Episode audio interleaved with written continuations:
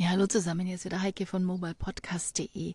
Herzlichen Dank erstmal für all eure Call-ins und ähm, ja auch Echos, also das Weiterteilen meiner Waves und den Zuspruch zu den Erklärungen.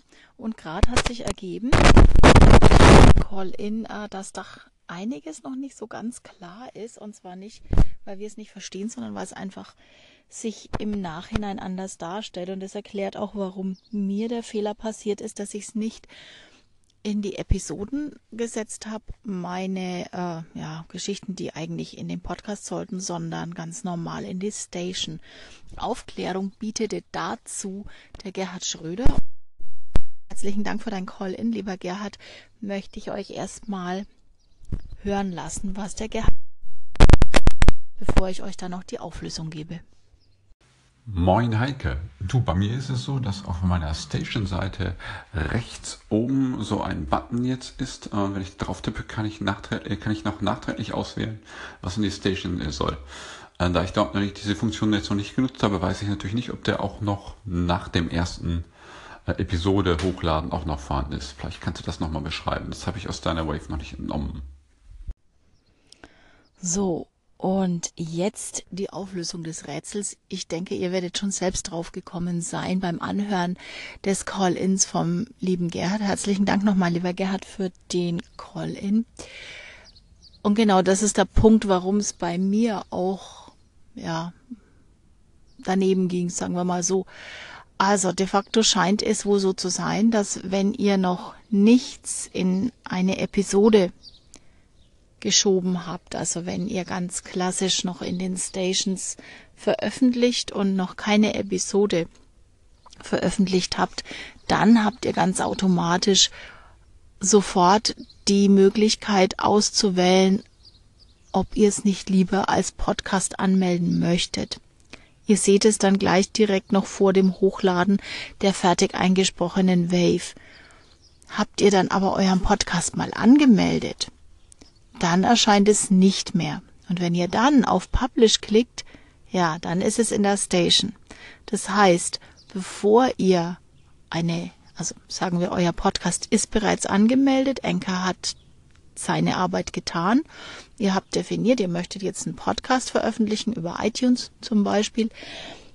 Dann müsst ihr in Zukunft, bevor ihr eine Wave einsprecht, auswählen, oben in den Reitern, ob ihr in die Station veröffentlichen möchtet oder ob ihr eine Episode veröffentlichen möchtet. Das macht ihr im Vorfeld. Es ist aber kein Problem, wenn ihr das versäumt. Passiert mir nach wie vor.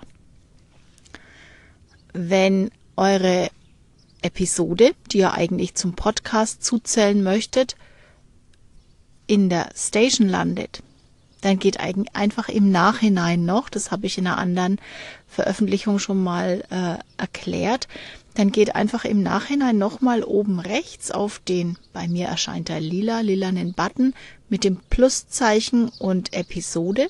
Klickt da drauf, dann erscheinen all eure Waves, die ihr gerade eben in der Station habt und dann klickt ihr an, welche in die Episoden, also welche zum Podcast zugefügt werden sollen.